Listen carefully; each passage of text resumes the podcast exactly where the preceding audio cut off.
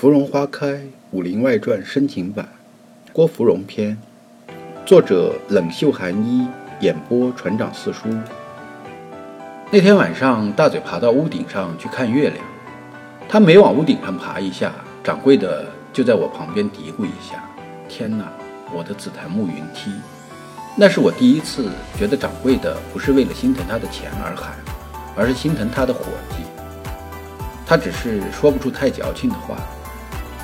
大嘴看了半宿的月亮，我看了半宿的大嘴，而秀才陪了我半宿。小郭，其实这事儿不怨你。秀才说：“爱情是两个人的事儿，大嘴这顶多也就是单相思。但是如果没有我搅和的话，也许就是两个人的事儿了。但是你觉得杨慧兰对大嘴有情意吗？就好像你看月亮，但是月亮就一定会看你吗？”月华如水，映衬的花很美。那么月亮就一定喜欢花吗？我陪着你的心情和你陪着大嘴的心情是一样的吗？我说什么？我转头看秀才，秀才笑着说：“我打个比方。”秀才说的对。大嘴不知道什么时候从屋顶上下来了，月色下他的眼睛里似乎没有以前那么暗淡，而变得闪亮起来，就好像我看月亮。但是月亮就一定会看我吗？我喜欢慧兰，慧兰就会喜欢我吗？一见钟情的事情，原来真的只是我一个人的事情。我没有遇见爱情，我只遇见了心动。大嘴笑着说：“就好像秀才说的那样，爱情是两个人的事情。”小郭，这事儿跟你没什么关系，你不必内疚自责。没等我说话，大嘴兀自回了屋。秀才拍拍我的肩。小郭啊，你别纠结了。等你遇见爱情，等你怦然心动的时候，你就能明白大嘴的话了。那你明白了吗？我反问。秀才看着我，眼里似乎有什么东西一闪而过。他笑了笑。你说呢？我怎么知道？我嘀咕了一声，抬头看月亮。月亮很美，月色如水一般轻柔地洒在我的脸上。我闭上眼睛，闻到了花的香味儿。你看着月亮，但是月亮也看着你吗？月华如水，映衬的花很美，但是月亮就一定喜欢花吗？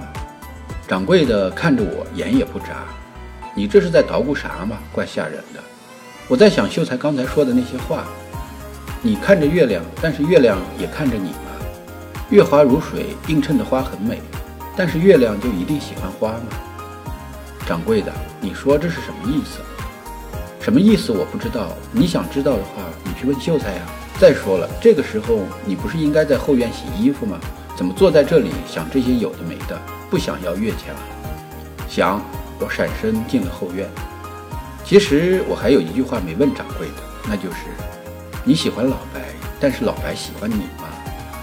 一进后院，我就看见老白叼着半只鸡腿从厨房走出来，肩膀上一如既往地搭着他那块有点发黄的白抹布。